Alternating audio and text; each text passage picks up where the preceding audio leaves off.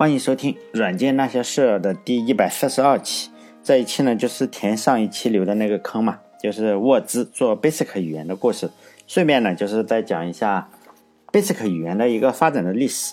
就是几年前吧，二零一四年，它其实是 Basic 语言这个五十周年的一个历史。所以呢，在二零一四年的时候是有一些相关的纪念。当然了，声势是肯定是不太浩大，因为 Basic 语言随着时间的增加嘛，这个名声实际上是越来越不好，所以纪念的人呢也就相对比较少。但是，啊，还是有一些人啊，有一些文章，包括一些纪录片出来。但国内的人当时我是看的话，几乎没有人在乎这个事情，因为能够用 Basic 编程的人，实际上都是非常早期的一些人，呃，相对也就比较少，因为 Basic 语言实在是年龄太大了。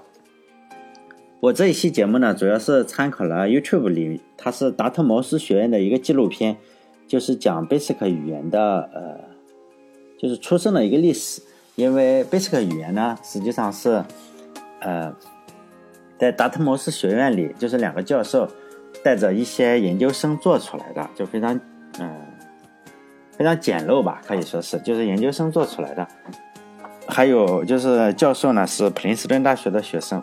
后来当了教授，就是还有呢是沃兹，还有一些就是嗯，一些人写的一些怀念这个 Basic 语言的一些文章。其实，在我的节目里啊，就是我就先呈现一下，除了我吹牛的部分，绝大部分与软件相关的一些故事啊，都是有一定的线索，就是不是我胡编乱造的。因为现在嗯，讲软件故事的人是非常多嘛，尤其是呃。就是说，现在比如说我讲的沃兹啊，就是他的名声呢比非常大，所以讲的人就非常多，总难免就是有一些那种大 V 吧，就是咱们说的那种大 V，可能是比我的听众可能多一百倍或者一千倍的人啊，跟我说同样一个沃兹，肯定会会有不同嘛，因为侧重点不同，就会有听众就过来跟我说，哎，你讲的好像跟谁讲的是不同的，到底哪个正确？因为写文章嘛，总是有点套路，同样是说沃兹的话。因为就有热心的听众就转了我一些一些大 V 写的，就是人家都是超过十万的这种阅读量，可能十万就超过了我整个写了一百五十期的这个整个的阅读量都没有达到十万，人家一篇文章就达到十万，就是他他是怎么写的？就是讲这个沃兹啊，就是说是一个非常屌丝翻身的一个套路，就是说呢，他碰到乔布斯之前呢是非常的低级，就非常的 low，然后碰到乔布斯以后啊。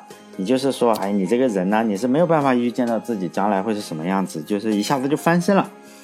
然后他还当然文章里还是举其他几个例子，包括什么，我就我讲的软件的很多也是跟我讲的人物是一样。但是呢，比如说说这个沃兹啊，在惠普非常不开心啊，年轻时非常郁闷。非常闷，然后得出结论就是说，哎，你你这个人不能够自暴自弃啊，就是非常正能量嘛，就非常正能量。因为我看了一下，也是十万加这种阅读量，微信上，就是说可能是我的呃一百多倍啊，因为我写了一百五十篇，可能还没有到十万加起来。就是说，如果大家碰到这种情况，比如说我我说的跟那种人说的就是有很大差距的话，你就动动脑子嘛，大概谁说的是对的。我觉得人家十万加肯定也不是说没有任何道理，是吧？所以就是以他们为准。所以你跟我去讲，说实在我也争不过，是吧？在认识乔布斯之前的沃兹，实际上在十三岁的时候他就获得了业余无线电的执照，是全美国年龄最低的，显然不是特别弱，是吗？不是那种屌丝翻身。十三岁的时候他已经获得了业余无线电执照，而且他跟他老爸是一起获得的。他十二岁的时候呢，他已经学完了大学里的 数理数理逻辑整个课程，他都学完了。十二岁自学，然后呢，十三岁他又用继电器这种东西做了一个加法器，并且还获了奖，是美国空军啊，空军举办了一些这种奖，他还获了个最好的奖。包包括当时是有高中生啊，他当时只有十三岁，他仍然是拿了第一，就是最高奖项。呃，他还做了什么无线电的发射器啊，还是接收器啊？反正我是觉得，从他的经历上来看，你很难说他小时候很差劲嘛，并不是说遇见乔布斯哦，遇到贵人了。因为我觉得，如果这也算差劲的话，那就简直就就是打差劲的脸，或者是打我的脸嘛。因为虽然写了这么多，虽然可能这么写就充满正能量嘛，就是我看很多文章都是这样，就是你一个默默无闻的小伙子是吗？碰到了一个贵人，一下子呢就成了天下皆知的人物。但是这种写法其实金庸写的挺好的，就是一个什么都不行的人，比如说虚竹，打也不能打，什么也不能搞，然后就不小心掉到了一个冰窖里面，然后里面还有个大美女，等他做完什么好事以后啊。后来找找，哇，不但是大美女，还是公主，是吗？但这个爸爸是国王，就这个样子。但我曾经也是金庸的粉丝啊，当时也是看到什么冰窖啊，就打开手电筒看看，就怕错过了什么机会。但是现在我已经三十八岁了，因为我觉得你总要面对真生活的真相嘛，就是说你不可能有不切实际的一些幻想。因为我讲了非常非常多的这个 IT 的风云人物啊，包括比尔盖茨啊，哎，还有。这次讲的这个沃兹啊，包括乔布斯啊，还有就是微软的很多人，包括很多人吧，都是说，哎，都是没有一个好像是从小默默无闻，一下子一飞冲天的哈。就是说，我觉得还是要面对这个生活的现实，会比骗自己要好一点。但还有我今天要讲的 Basic 的发明者，同样也是一个，就是如果大家最好是有心理准备，并不是我打击大家哈，就是说这几个这发明人也非常的厉害。就是我在讲冯诺依曼的时候也讲过，那嗯，冯诺依曼那几期的时候我就说过，哎，匈牙利呢就出现了大量的人才，Basic 的创始人有两个，其中呢最主要的这一个叫做凯梅尼，他也是匈牙利出来的，就他爸爸带着他就从匈牙利出来了嘛，来美国。但这两个人我就不去详细的介绍了，就简单的介绍一点点，因为我并不是想非常想介绍这个 Basic 语言，因为用的人非常少。如果用一个词来介介绍的话，就是高富帅。这两个人就是家里都很富，学习非常好，而且上的学校啊都是世界上最好的大学，这个是没没话说。普林斯顿大学嘛，你说是吧？这个全球能把这个哈佛大学、耶鲁大学并排，或者经常把这个哈佛给压下去的为数不多的大学之一，普林斯顿大学。然后呢，都是一去之后，一直人家读四年，他读个三年，就这个样子。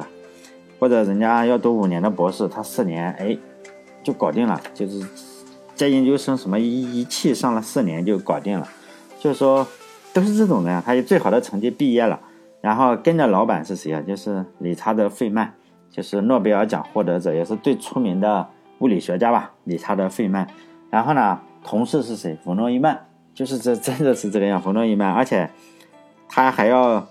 做这个数学啊，数学计算方面的东西，因为在普林斯顿嘛，他还在普林斯顿当了好长时间的爱因斯坦的助手。就是说，爱因斯坦有数学需要计算的话，就这个人去做。就凯梅尼最主要的处理数学上的一个助手，反正就这么一个人嘛。他设计 Basic 的时候，呃，就这个人设计的 Basic 吧。就这些信息啊，并不是我胡吹的，就是 YouTube 上，就是我前面说的 YouTube 上有个 Basic 的纪录片，就是达特茅斯大学的，他就上面详细的介绍。有兴趣的人呢，你当然是可以想办法呀，想办法到 YouTube 上去看一看，包括当时非常多的信息都有，讲的比我也好，讲了整个计算机发展史，也讲了爱因斯坦，也讲了哎这个这个他跟费曼还有这个冯诺依曼之间的事情，就这个达特茅斯大学拍的这个纪录片，你说人家可能就假的可能性也比较少。因为他还说出了，哎，买的那台计算机是多少钱呀？有这个预算什么？他们纪录片嘛，当然会相对比较严谨一点，而且很多人还都活着，是吗？所以还采访，哎，非常非常厉害。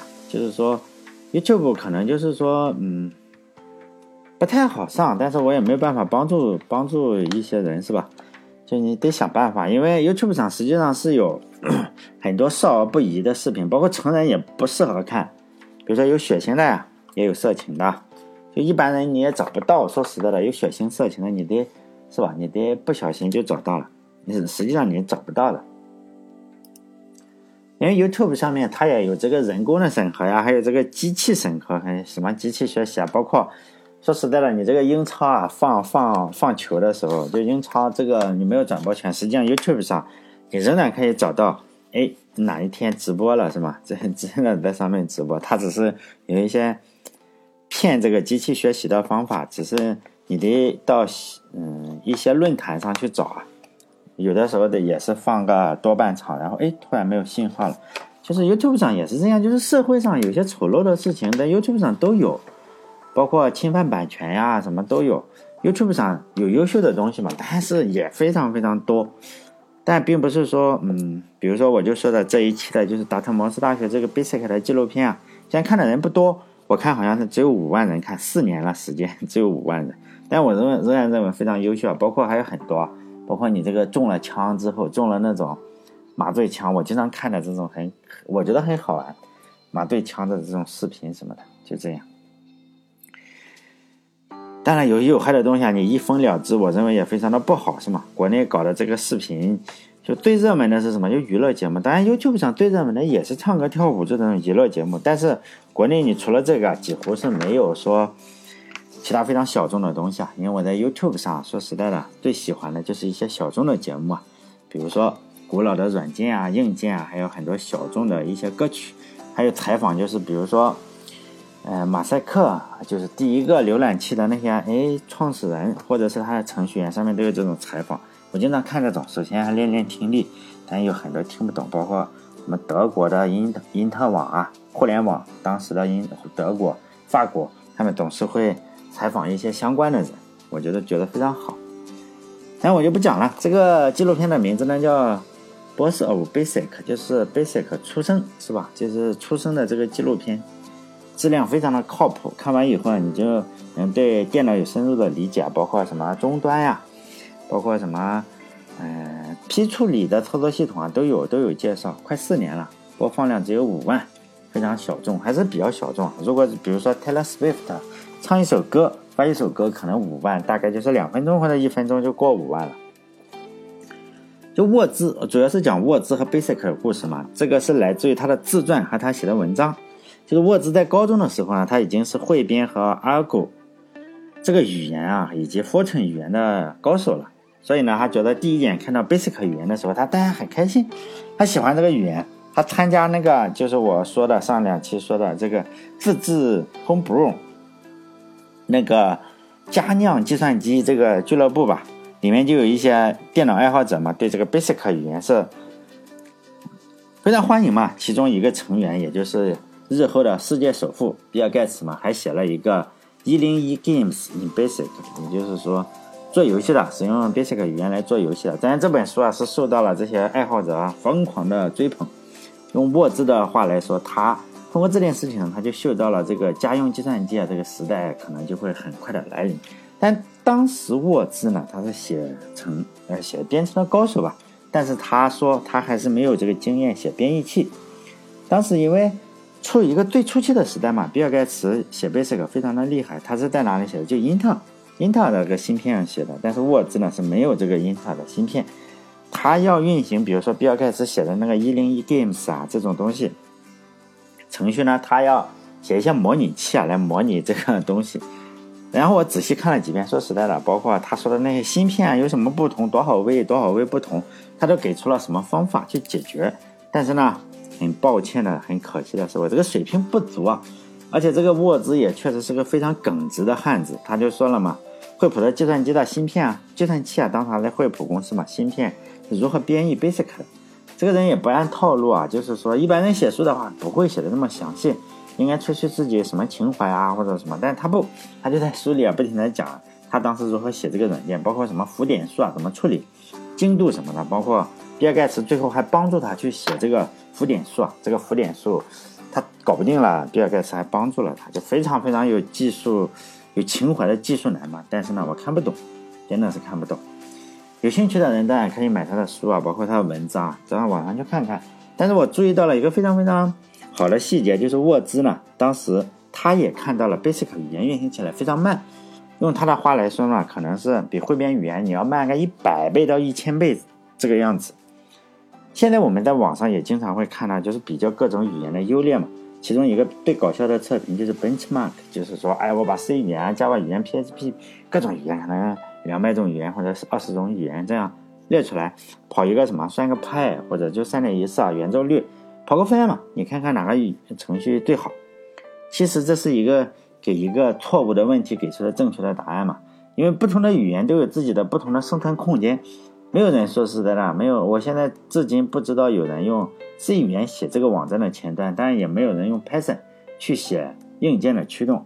但人家沃兹呢，当时就不看这个，不这么看这个问题。即使你比汇编呢可能慢一千倍，慢根本不是什么致命的缺点。对他来说，他觉得 Basic 的简单是最致命的优点。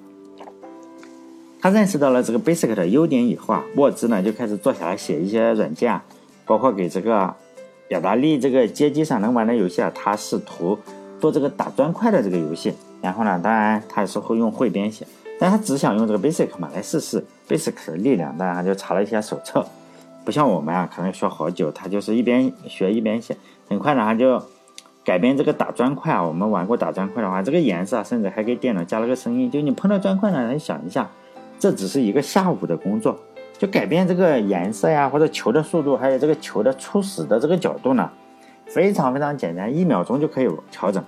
当时呢。计算机在用什么？计算机语言学家、数学家，包括用 Fortran。当然，我学过这个编程语言，因为我们上大学的时候就每个人都要学 Fortran。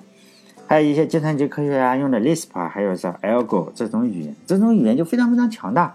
包括比如说 Lisp 啊，或者 Algo 啊，它都支持支持什么动态啊、递归啊，各种范式都能够搞，深受广大的工程师和这个科学家的喜爱。但是呢，你不训练的话，你就不会写。但是在这个他在做完 Basic 做完这个游戏以后呢，他就把这个乔布斯喊过来看看他这个研究成果。沃兹呢，首先就展示了一下，哎，我如何改变这些砖块的颜色呀？他和乔布斯大约他说用了一个半小时嘛，就做了一些探索，哎，然后就像他文章里所说的嘛，他就感觉他用汇编的话，或者用机器语言的话，就用十年也做不出这一个半小时实验的这么多。他就认为呢。Basic，他们两个认为 Basic 可以给任何年龄段的人使用，而不用像 Fortran 一样，你首先要学是吗？首先要搞成科学家或者什么工程师啊，你得用一段时间你才知道怎么用。但是乔布斯看过以后就觉得，这个才是推广个人电脑的一个机会，因为你让一个普通的人去学编程的话，你得有个很好的宣传嘛。所以呢，沃兹呢就着手给这个，呃，Apple 电脑啊，就苹果电脑做一个 Basic 的编译环境。因为当时沃兹啊还提到了另外一个我发现非常有趣的事情，就是他刚刚上中学的时候嘛，他就他他回忆啊，他说他告诉他爸爸说，哎，我如果有一个四 K 的内存就好了。他爸爸就说嘛，啊，四 K 的内存，你知道四 K 的内存要多少钱吗？大概要一个房子这么贵。你为什么想要四 K 的内存呢？他说，哎，我就是想一个四 K 的内存，因为只有四 K 的内存呢，才能运行比较高级一点的编程语言。在一九七五年的时候啊，实际上。他说有三个公司可以做出这个四 K 的内存了，但是呢仍然比较贵，但是呢已经不是说像他中学时候一个房子那么贵了，所以呢，它的 Apple 一就是哎苹果一啊和苹果二最小的内存呢都是四 K，但是四 K 对更高级一点的，比如说 Lisp 这种编程语言来说还是太少了，但是勉强运行一个 Basic 还凑合。但我所了解的这个 Basic 或者沃兹啊，关于这么个情况，大部分都是我上面提到的那个纪录片嘛，就是 Boss of Basic 和沃兹自己写的东西，还有那个 I 沃兹那个书上的就自传。但我说什么，他说不是我说什么，就他说什么我就转述什么。就我不生产故事嘛，我就是做故事的搬运工嘛。就是如果我讲的故事啊和你喜欢的。有些听众就非常喜欢别人讲的或者哪个大 V 啊版本有点不同的话，甚至有个一百八十度的不同，就是以大 V 为准。毕竟我没什么名气是吗？也不可能跟人家的信息渠道相比较，所以呢，你不用来来来找我求证啊。比如说我忘了最近啊，这个这个有点事情，就是我忘了在哪一期啊，我都忘记我或者我随口提了一下，我就说哎，我比较佩服这个台湾的郑成功嘛。但也可以说是我最佩服的人之一吧。结果就有听众就说：“哎，你这个结论是不对的，你这个对历史不了解。”我认为 哪里出了什么非常非常严重的问题呢？我就很好奇，我说哪里不对了？他就说嘛：“你知道高晓松吗？高晓松说郑成功是个大倭寇。”我说这个百分百不可能嘛，他绝对不可能是个大倭寇。当然，我这种辩解是什么？实际上就自取其辱，是吗？毕竟高老师有五亿粉丝。他说倭寇的话，估计这个郑成功你得先改变一下国籍嘛，因为只有日本人才能成为是倭嘛，中国人也不可能是倭。但是他妈妈是日本人，但他还是，我们还都是大部分都认为他是个中国人吧。但是他妈妈是被清军杀害的，所以他一生呢都在跟清军去打仗。他爸爸可能是做过海盗，但后来呢肯定是当官了嘛。但郑成功是根本是不可能做这个强盗的，不是做他不可能是倭寇，不可能是因为他是个商人。因为你做强盗的话，你是根本赚不到那么多钱的。因为，呃，我知道他一个历史是非常有趣的历史，是清政府当时跟荷兰，荷兰跟清政府当时走的比较近，他就呢不和荷兰做生意了，因为他也是嗯跟荷兰打过嘛。他说我不跟荷兰做生意了。首先你看到是不做生意，而不是。不抢他的船了是吗？结果荷兰的商人啊就要来求着郑成功说：“你不要不跟我做生意，咱们接着做生意。然后我这个跟这个清政府闹掰了，好不好？”就这样，他明显不是说加勒比海盗那种几个船能比较的。郑成功长期实际上是有十几万个军，十几万人的军队啊。船上呢，他有船有几千艘，你想想，这就是一个国家几千艘船。而且他有在台湾内地，因为台湾有边海边上，他在内地实际上是有非常非常广泛的这个基础。你说实在的，你靠当海盗是做不到这么大的。他主要是和日本、荷兰这样的国家，包括日本啊，有长崎的港口都有他的纪念碑啊。就是说，但我也是看书上看的，我我也没去过日本，是吧？有人去看过的话可以看看。反正他的名声是比较好，就荷兰就是做合法的生意。他死后呢？这个清政府就清朝政府甚至默许当地的台湾当地人给他修庙嘛。我们要知道，一个中国人给你修庙是什么情况？而且在你死后，而且是在你的敌人的眼皮底下给你修庙。所以呢，我我个人认为他还是我最崇拜的人之一啊。我再说一遍，这这这次我记住了啊，在这天卧资里，今天我说了郑成功，以前我忘了在哪里说的了都，不是他肯定不是做。抢人家船，我认为他不是高晓松老师口里说的那个如假包换的大倭寇，是吧？大强盗不可能的。就他的名声，说实在的，还在大陆也好，还是在台湾也好，在日本也好，都是非常非常好的。就这么说吧，在历史上很少有人说是你在朝代更迭几次更迭以后还能屹屹立不倒的。我认为近代的话，一百年之内只有一个，就是孙中山；远一点的话，就是。郑成功算一个，因为三百年了嘛。台湾是什么情况？易手了几次了？你要知道，这个政府更迭了几次，但是郑成功的庙仍然是香火不断，包括日本人去啊，还是香火不断。这个倒了，那个倒了，到现在还是香火不断。我们可以看看我们隔壁的邻居嘛，比如说列宁啊、斯大林又是怎么样子？或者我们看看台湾的校长是吗？他的雕像，再看看郑成功的庙，你就知道。他到底算不算个伟人，或者他在人的心目中大概是什么样子？但是虽然我这个，当然我也知道我这个人微言轻嘛，嗯，说这种东西说实在的就是自取其辱，我也知道。但是我觉得你随便说一个能够三百年屹立不倒的人是一个如假包换的大倭寇，还是真的是有点刷新我这三三观啊哈，还是有点不爽是吧？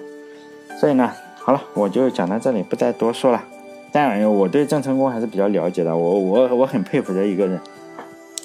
好了，这一期就到这里，再见。啊，欢迎大家关注我的微信公众号，叫“软件那些事”。好了，再见。